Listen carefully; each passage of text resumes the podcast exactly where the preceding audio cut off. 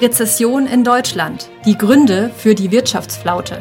Schwache Wirtschaft. Deutsche Exporte zwischen Rezession und Stagnation. Forscher erwarten 2023 schrumpfende Wirtschaft. Wirtschaft. Warum Deutschland wieder auf Wachstumskurs kommen muss. IWF sieht Deutschland 2023 noch tiefer in der Rezession. Ist Deutschland der kranke Mann Europas? Wachstum ist gut, Rezession ist schlecht. Darüber sind sich offenbar alle einig. Aber ist das überhaupt so? Immerhin hat Wirtschaftswachstum in der Vergangenheit fast immer dazu geführt, dass wir unser Klima und die Umwelt verschmutzen und unsere Lebensgrundlagen zerstören. So kann es nicht weitergehen. Aber wie dann? Kipp und klar, der Klimapodcast der Frankfurter Rundschau.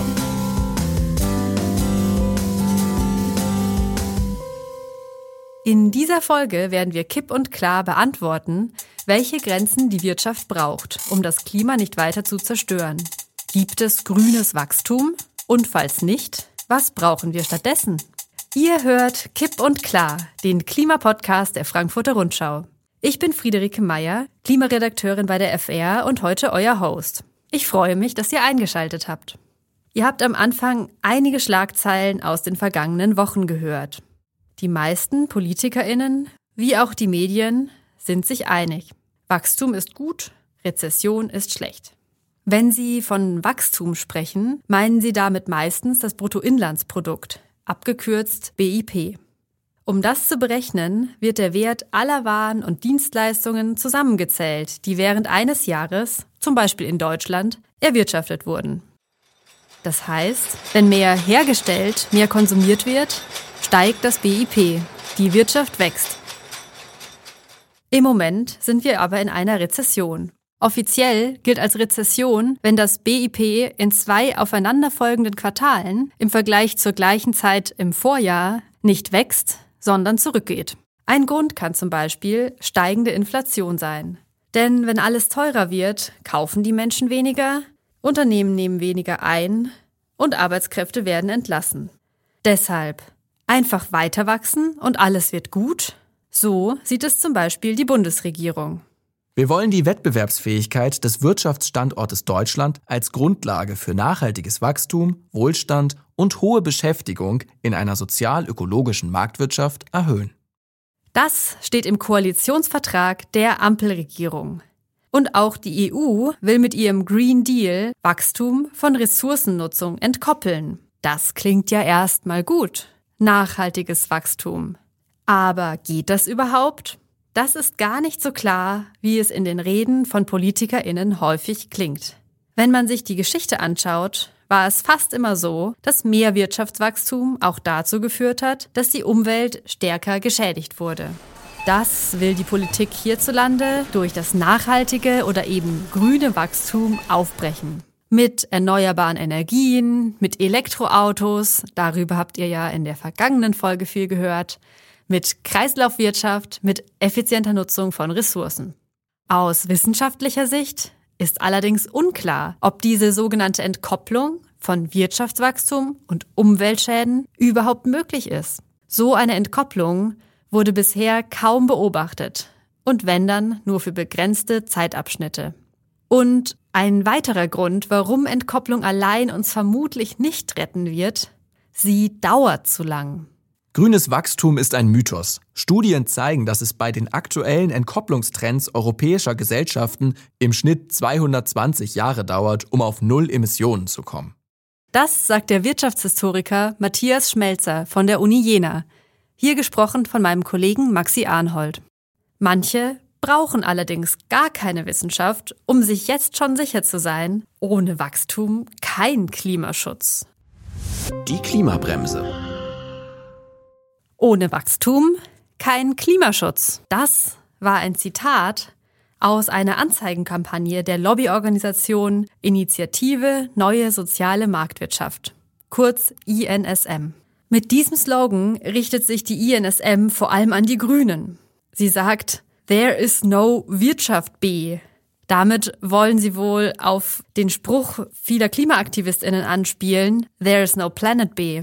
Ganz ehrlich, ich würde sagen, die Aktivistinnen haben in diesem Fall recht. Denn Während der Planet schon vor uns da war, ist die Wirtschaft menschengemacht. Natürlich können wir unser Zusammenleben anders organisieren. Überraschen tun die Argumente aber trotzdem nicht. Die INSM wird finanziert von den Arbeitgeberverbänden der Metall- und Elektroindustrie. Da gehört auch die Autoindustrie dazu. Und für solche Kampagnen ist sie bekannt. Zur Erinnerung, im Jahr 2019 machte sie Stimmung gegen das Klimapaket der Bundesregierung. Im Wahlkampf für den Bundestag im Jahr 2021 richtete sich ihre Kampagne gegen die grüne Kanzlerkandidatin Annalena Baerbock. Aber zurück zum Thema. Welche Möglichkeiten für eine Wirtschaft B gäbe es denn? Die Degrowth-Bewegung hat einige Vorschläge. Sie fordert, dass wir Wohlstand neu definieren müssen, unabhängig vom Konsum. Dass wir uns fragen, was ist genug für ein gutes Leben? Degrowth kann man übrigens mit Postwachstum übersetzen. Da gibt es verschiedene Vorschläge und Konzepte. Degrowth könnte zum Beispiel dafür stehen, dass nur noch die Teile der Wirtschaft wachsen, die für ein gutes Leben nötig sind. Zum Beispiel könnten das erneuerbare Energien sein, ökologische Landwirtschaft oder genossenschaftliche Betriebe. Der Degrowth-Bewegung wird manchmal etwas polemisch vorgeworfen, dass sie sich freue, wenn Menschen arbeitslos werden, weil sie sind ja gegen Wachstum. Das ist aber nicht so. Die Verfechterinnen dieser Idee wollen keine unkontrollierte Schrumpfung der Wirtschaft, sondern sie fordern konkrete Schritte, die die Politik beschließen soll. Der Think Tank Konzeptwerk Neue Ökonomie schlägt zum Beispiel als konkrete Schritte die Vier-Tage-Woche vor, die Einführung eines bedingungslosen Grundeinkommens oder dass Städte autofrei werden sollen. Also, Wachstum? Ja oder nein?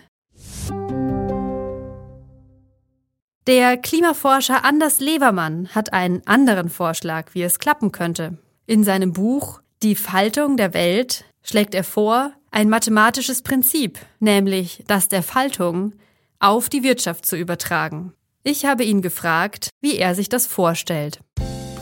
Anders Levermann ist Physiker am Potsdam Institut für Klimafolgenforschung. Er leitet dort die Abteilung für Komplexitätsforschung und arbeitet zum Beispiel zum Eisschild der Antarktis, aber auch zu Klima und Wirtschaft. Sie versprechen ja, dass Sie in Ihrem Buch ähm, das äh, Dilemma lösen, dass wir einerseits auf einem endlichen Planeten leben und andererseits gerade eine Wirtschaft haben, die auf Wachstum beruht. Sie schlagen eine dritte Möglichkeit vor und Sie nennen das Faltung. Vielleicht können Sie mal möglichst einfach erklären, was Sie damit meinen. Eine Faltung äh, kommt aus der, dieser Gedanke der Faltung, äh, der kommt aus der Chaostheorie und ähm, passiert immer dann, wenn Sie ein System haben, was sich entwickeln möchte, was voran möchte, das heißt exponentielles Wachstum hat und gleichzeitig sich aber im endlichen Raum bewegen muss. Ähm, unbegrenzte Systeme die exponentiell wachsen, die können entweder explodieren oder sterben. Aber begrenzte Systeme, die exponentiell voran wollen, die finden immer neue Wege.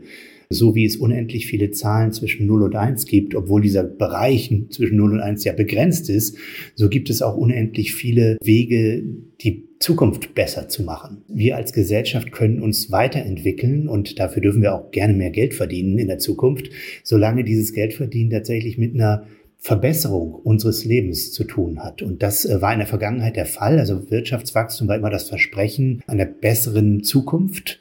Das war der Gedanke dahinter. Mittlerweile fühlen sich aber viele der jungen Generationen ähm, fühlen, dass das Versprechen nicht mehr eingelöst wird, denn sie glauben, dass und auch zu Recht, dass das, der Klimawandel, aber auch der Ressourcenverbrauch die Zukunft schlechter machen wird. Und das wird auch so passieren, wenn wir den Klimawandel nicht in den Griff bekommen. Die Faltung erlaubt aber, dass wir Grenzen einziehen und trotzdem weiter voranschreiten. Dann falten wir unsere Trajektorie, unseren Pfad, auf dem wir uns bewegen, wieder zurück in den Raum und suchen nach neuen Lösungen mhm. Äh, für eine bessere Zukunft.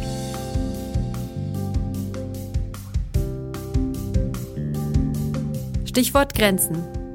Der schwedische Wissenschaftler Johann Rockström hat das Konzept der planetaren Grenzen entwickelt. Wenn wir innerhalb dieser Grenzen bleiben, haben wir als Menschen einen sicheren Raum zum Leben. Die Forscherinnen des Potsdam Instituts für Klimafolgenforschung haben analysiert, dass wir als Menschen schon sechs Grenzen überschritten haben. unter anderem die des Süßwassers, des Klimawandels und der Biodiversität. Die Idee der Faltung, die Anders Levermann vorschlägt, soll also dabei helfen, diese Grenzen einzuhalten.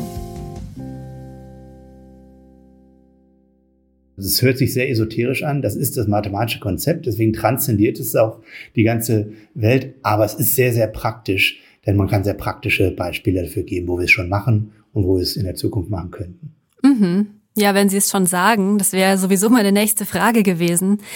Vielleicht können Sie mal ein Beispiel bringen, ein ganz, äh, vielleicht erstmal eins, was wir schon machen. Ja. Dann ähm, kann man sich es am besten vorstellen. Ja, das ist tatsächlich ganz einfach. Also die Einführung von Privat Besitz, die äh, war mal so eine Faltungsgrenze. Und man, man denkt immer, naja, das ist doch ein Recht, warum ist das eine Grenze? Nee, das ist eine Grenze, weil man für die Mächtigen tatsächlich gewesen. Also ein armer Bauer, der keine Macht hatte, ähm, der hatte dann plötzlich die Sicherheit, dass der König, selbst wenn er noch so mächtig ist, ihm das nicht wegnehmen kann, was er besitzt, also die Ziege und das kleine Stück Land. Das heißt, schon das war damals eine Grenze, mit der wir gut umgegangen sind. Die Menschenrechte waren die nächste Faltungsgrenze. Auch wieder eine Einschränkung der Mächtigen, also die, die Kraft und Macht haben, äh, die durften nicht mehr mit jedem Menschen umgehen, wie sie wollten, sondern man musste gleiche Rechte vor dem Gesetz und bei der Wahl äh, dann später gewährleisten. Auch das sind Faltungsgrenzen. Und die eine Faltungsgrenze, die wir jetzt gerade eingeführt haben, ist das Pariser Klimaabkommen. Wir haben gesagt, wir müssen 2050 als Welt auf Null Emissionen sein. Die CDU-Politikerin von der Leyen und der demokratische Präsident Biden, beides keine links, äh, linken Menschen haben, ähm, das verschärft und haben gesagt, 2045 sind die USA und Europa auf Null Emissionen. Und das ist so eine Faltungsgrenze. Und was jetzt passiert ist, wir können uns weiterentwickeln, wir können unseren, unsere Marktwirtschaft weiter haben, aber wir müssen aufhören, CO2 zu emittieren. Und äh, das, was wird dann passieren? Manche werden ihre, ihr Wertesystem ändern und werden sagen, okay, ich brauche kein großes Auto mehr, ich brauche keinen Verbrenner mehr, ähm, andere werden sagen, okay, ich möchte weiter schnell fahren, also fahre ich jetzt mit dem Elektroauto. Ähm, das heißt, sie haben Entfaltungsmöglichkeiten ähm, innerhalb dieser Grenze, aber die Grenze ist stark gesetzt und hart gesetzt. Und was wir ändern müssen jetzt in der Gesellschaft, ist, wir müssen aufhören, Angst zu haben vor diesen Grenzen. Diese Grenzen sind, wenn sie denn nicht als Mikromanagement gesetzt werden, wenn wir nicht den Pfad vorschreiben, in dem wir, auf dem wir uns in die Zukunft bewegen, sondern einfach nur sagen, das machen wir nicht mehr. Wir haben die Sklaverei abgeschafft, wir haben äh, die Gleichheit vor dem Gesetz eingeführt, wir haben die Gleichheit bei der Wahl eingeführt und wir können uns es auch in der Zukunft nicht mehr erlauben, äh, CO2 auszustoßen. Ähm, dann können wir uns innerhalb dieser Grenzen Freiheit erlauben. Mhm. Nun ist es ja so, ähm, diese Grenzen gibt's schon, aber es wird trotzdem immer noch in fossile Energien investiert und ähm, ja, bisher scheint es ja noch nicht so viel zu bewirken in der Gegenwart. Nein, wir sind viel zu langsam. Aber ähm, ähm wir sind ja auch noch nicht da. Wir haben die Null-Emissionen noch nicht erreicht. Was die Leute häufig nicht verstehen in Bezug auf das Klimasystem ist Folgendes. Alles CO2, was wir ausstoßen, alles, das bedeutet Verbrennen von Öl, Gas und Kohle. Nur um das nochmal ganz klar zu machen, das ist das Problem. Ne? Kein Öl, kein Gas, keine Kohle mehr. Aber alles CO2, was wir ausstoßen, bleibt für faktisch immer in der Atmosphäre und erhöht die Temperatur des Planeten. Das bedeutet, wenn Sie die Temperatur des Planeten stabilisieren wollen, egal auf welchem Niveau, selbst, also wenn Sie die anderthalb von eins, äh, eineinhalb Grad von Fridays for Future und Pariser Klimaabkommen nehmen, aber selbst wenn Sie nur bei drei Grad stabilisieren wollen, was eine Katastrophe wäre, oder selbst bei fünf Grad, ähm, was wir bekommen würden, wenn wir gar keinen Klimaschutz machen würden am Ende des Jahrhunderts, die Natur setzt uns da keine Grenze. Wir können immer weiter erwärmen, aber dann setzt uns das Klima als Gesellschaft eine Grenze. Ähm, und egal, wo Sie stabilisieren wollen, Sie müssen auf Null Emissionen. Und das verstehen viele Leute nicht. Aber ähm, das ist auch äh, gar nicht so schlimm, wie die Leute häufig denken, denn es bedeutet nicht, dass wir weniger machen müssen, sondern es bedeutet, dass wir alles anders machen müssen. Und das ist entscheidend, das ist der Gedanke der Faltung. Sie führen eine Grenze ein, weil sie aus Vernunft verstanden haben, uns fliegt das Klimasystem gerade um die Ohren. Das ist tatsächlich, was wir, was passiert. Die Wetterextreme nehmen derart zu, dass wir das auch als Klimaforscher nicht vorher gesehen haben. Und ich habe das, mache das seit 20 Jahren. Aber ähm, Sie können, äh, wenn Sie diese Grenze eingeführt haben, sich weiterentwickeln. Wir können weiter, wie der Amazonas Regenwald, immer mehr Vielfalt generiert obwohl er räumlich begrenzt ist, so können auch wir ähm, immer neue Arten finden, wie unser Leben besser wird und gleichzeitig aber bestimmte Grenzen nicht durchstoßen. In seinem Buch schlägt Anders Levermann neben der Grenze der Nullemission von CO2 und einem Verbot des Rohstoffabbaus noch weitere Grenzen vor. Zum Beispiel will er eine Obergrenze für die Größe von Konzernen einführen, damit die Politik die Macht über die Wirtschaft nicht verliert. Damit die Ungleichheit in der Gesellschaft nicht immer größer wird, schlägt er außerdem vor, das Geld, was an eine Person vererbt werden darf, zu begrenzen. Außerdem hat er einen ähnlichen Vorschlag für Einkommensunterschiede innerhalb eines Landes. Generell, so schreibt er, geht es ihm aber weniger darum, dass genau diese konkreten Vorschläge umgesetzt werden, sondern darum, ein neues Narrativ, also eine neue Erzählung zu finden. Denn das Wachstumsnarrativ habe sich bewährt. Es gebe also gute Gründe, es nicht leichtfertig aufzugeben. Als Alternative oder Veränderung schlägt er deshalb die Faltung, das Wachstum in die Vielfalt vor. Wenn ich Sie richtig verstehe, gehen Sie auch davon aus, dass wir weiterhin Wachstum haben können. Also das ist die sogenannte Entkopplung, also dass man, dass die Wirtschaft weiter wächst, aber nicht mehr Ressourcen verbraucht, dass das funktioniert. In den letzten 150 Jahren haben wir ähm, Wirtschaftswachstum und wirtschaftliche Entwicklung nur zusammen mit dem Verbrennen von fossilen Brennstoffen erlebt und mit dem zu, immer zu stärker zunehmenden Abbau von Rohstoffen. Ähm, das ist etwas, was nicht weitergehen kann, denn der Planet ist endlich und das Klimasystem ähm, erwärmt sich immer stärker. Das heißt, da müssen wir klare Grenzen einführen. Der Gedanke im, beim Wirtschaftswachstum ist aber, der, dieses Wirtschaftswachstum entsteht daraus, dass Leute voranschreiten wollen und wollen, dass ihre Zukunft oder die Zukunft ihrer Kinder besser ist als äh, in der Vergangenheit. Das hat erstmal nichts miteinander zu tun. Es war zwar in der Vergangenheit immer gekoppelt, aber das muss in der Zukunft nicht gekoppelt werden. Wir dürfen es nur, wir dürfen nur keine Entschuldigungen und Ausflüchte mehr suchen, sondern müssen jetzt tatsächlich diese Grenzen einführen. Und beim Klimawandel haben wir das schon gemacht. Die nächste Grenze, die kommen werden muss, ist, dass wir Plastik verbieten. Ähm, ich weiß, das klingt immer furchtbar mit dem Verbieten, aber ganz ehrlich, ich kann niemandem vorschreiben, wie er zu leben hat. Aber ich kann schon sagen, dass er oder sie meine, ähm, meine Atmosphäre nicht vergiften darf, ähm, nicht mit CO2, nicht mit anderen Stoffen, den Ozean nicht und den Rest der Natur auch nicht. Das darf man schon fordern. Und das ist auch möglich. Wir haben einen faktisch unendliche Energiequelle auf der Erde, ähm, die in Form von Sonne und dann dadurch indirekt über Wind zur Verfügung steht. Wir wissen, wie wir die ernten können. Und damit können wir mit dieser zusätzlichen Energie tatsächlich den Entropiekreislauf unterbrechen und ähm, recyceln. Und irgendwann werden wir halt sagen, dass als, als dritte Faltungsgrenze, dass wir irgendwann keinen Rohstoffabbau mehr haben, sondern dass wir alles, was wir mit, womit wir produzieren, entweder schon mal benutzt haben, das heißt recyceln oder nachwachsen lassen. Das klingt jetzt wie, eine, wie ein ökologischer Traum für die einen und für eine, wie eine wirtschaftliche Katastrophe für die anderen. Aber selbstverständlich wird das mit den vorhandenen Energie, mit den, mit den vorhandenen Energietechnologien ähm, zu, zu wirtschaftlicher Innovation führen. Denn sie müssen diese, dieses Recycling ja auch machen. Da werden Leute Geld verdienen, da wird es Arbeitsplätze geben und Wohlstand. Das Wirtschaftswachstum wird ja oft mit dem Bruttoinlandsprodukt, also mit der Steigerung des Bruttoinlandsprodukts angegeben. Kann das dann noch äh, funktionieren, dass das auch noch wächst in Ihrem Konzept? Naja, also das Bruttoinlandsprodukt oder das Bruttosozialprodukt ist äh, eine ein bisschen widersinnige Größe, weil wenn Sie etwas zerstören und dann wieder aufbauen, zum Beispiel durch einen Sturm oder eine Überschwemmung, dann ist das erstmal positiv im in der Wirtschaftsbilanz. Ähm, und das ist natürlich nicht sinnvoll, weil er mit Leid verbunden ist. Und äh, nur weil sie was kaputt gemacht haben und wieder aufbauen, ist die Welt ja nachher nicht besser geworden. Ähm, nichtsdestotrotz ist ähm, das erstmal einfach nur eine Zahl äh, in dem Computer, die, die ansteigt. Und wenn sie gekoppelt wäre mit dem wirklichen Wohlbefinden der Bevölkerung, dann wäre das auch etwas, was, was weiter wachsen kann, was weiter besser werden kann.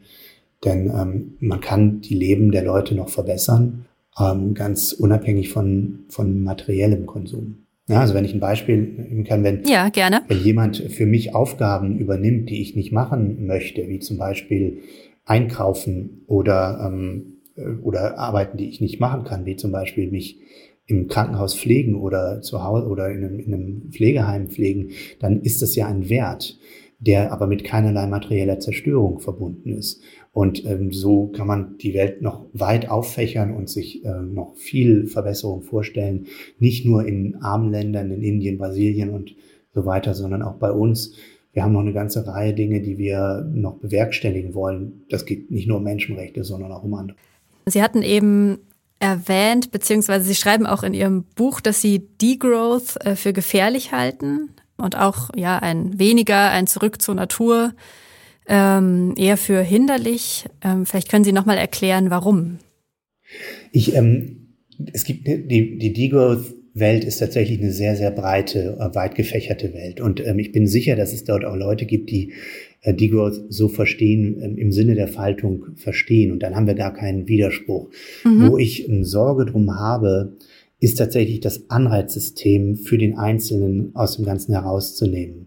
Ich glaube, wir haben unglaublich viel zu tun, nicht nur in armen Ländern wie Indien und ähm, Brasilien und, und ähnlichen, Indonesien, sondern auch bei uns. Wir wollen uns ja weiterentwickeln als Gesellschaft. Wir müssen jetzt gerade eine, eine enorme Transformation äh, machen hin zu Erneuerbaren. Dafür brauchen wir Leute, die, die arbeiten. Und ich mache meine Arbeit wahnsinnig gerne. Das heißt, für mich ist das gar nicht so richtig ein Problem. Aber es gibt ganz viel Arbeit, die man nicht so gerne macht. Die muss aber auch gemacht werden in der Gesellschaft. Und ähm, dafür ähm, eine, eine, eine Entlohnung zu haben und ein Marktsystem zu haben, das halte ich für gut.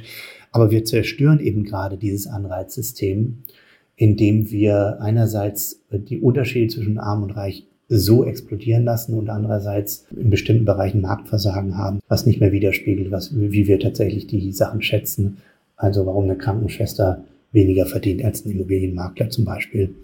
Ähm, das sind Fehlentwicklungen im Markt die wir begrenzen müssen und verändern müssen. Aber ähm, ich glaube, das gesamte Marktsystem auszuwerfen, mhm. da habe ich Sorgen. Und ähm, nochmal zum Verständnis, äh, vielleicht äh, wiederholt es sich mit eben, aber Degrowth im Sinne der Faltung, hatten Sie gerade gesagt. Äh, was wäre das dann zum Beispiel? Naja, Degrowth im Sinne der Faltung wäre zu sagen, es gibt keinen CO2-Ausstoß mehr, es gibt keinen äh, Ressourcenabbau mehr.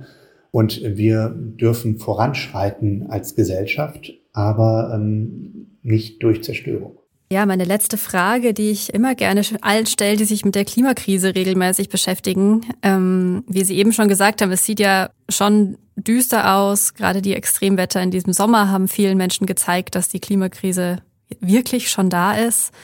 Äh, was macht Ihnen denn Hoffnung, dass wir das noch hinbekommen? Mir macht Hoffnung, dass dass die beiden großen Wirtschaftsblöcke USA und Europa tatsächlich auf, ähm, auf dem Pfad zu Null Emissionen sind. Wir sind viel zu langsam, aber ähm, wir sind auf dem Pfad. Und wenn die, ich spreche sehr, sehr viel vor Wirtschaftsvertretern, vor Industrievertretern, ähm, eigentlich fast nur, meine Vorträge sind fast nur äh, vor Industrievertretern. Und ähm, wenn die verstanden haben, dass da tatsächlich eine harte Grenze existiert, dass wir tatsächlich auf Null Emissionen kommen müssen und werden, dass das auch schon verbriefte Politik ist, dann ähm, sind die nicht etwa deprimiert, sondern dann sagen die, okay, los geht's. Ähm, das ist nämlich Wettbewerb. Wer ist als erster am Ziel? Und ähm, wenn diese Grenze akzeptiert ist und nicht mehr in Frage gestellt wird äh, von der AfD, aber vor allen Dingen auch nicht in Frage gestellt wird von der FDP, von der CDU und sogar von der SPD, dann, ähm, dann haben wir eine Chance, dass wir tatsächlich einen Wettbewerb hin zur Lösung des Klimaproblems äh, kriegen und nicht einen Wettbewerb darum, wer am besten die Klimapolitik austrickst. Vielen Dank für das Interview. Ja, sehr, sehr gerne. Es gibt also Grenzen des Wirtschaftens, die uns die Erde vorgibt.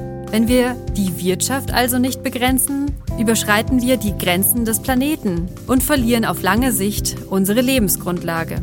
Die Frage, wie genau wir unsere Wirtschaft begrenzen sollen, ist allerdings schwieriger zu beantworten. Die einen glauben, dass wir es mit technischen Innovationen alleine schaffen und setzen auf grünes Wachstum. Andere sind der Meinung, das Wachstum ist selbst das Problem und schlagen Alternativen vor, wie Degrowth. Auch Anders Levermann ist der Meinung, dass wir harte Grenzen setzen müssen. Als neue Erzählung schlägt er die der Faltung vor. Ich habe den Eindruck, die unterschiedlichen Positionen unterscheiden sich auch durch unterschiedliche Annahmen über Menschen. Glauben wir, dass Menschen sich nur anstrengen, wenn sie denken, sonst ärmer zu werden als ihre Eltern? Oder glauben wir, dass es Menschen auch reicht, ihr Leben so zu erhalten, wie es ist? Diese Fragen zu beantworten, könnte sicher noch eine weitere Folge füllen. Diese ist aber jetzt zu Ende. Das war Kipp und Klar für heute.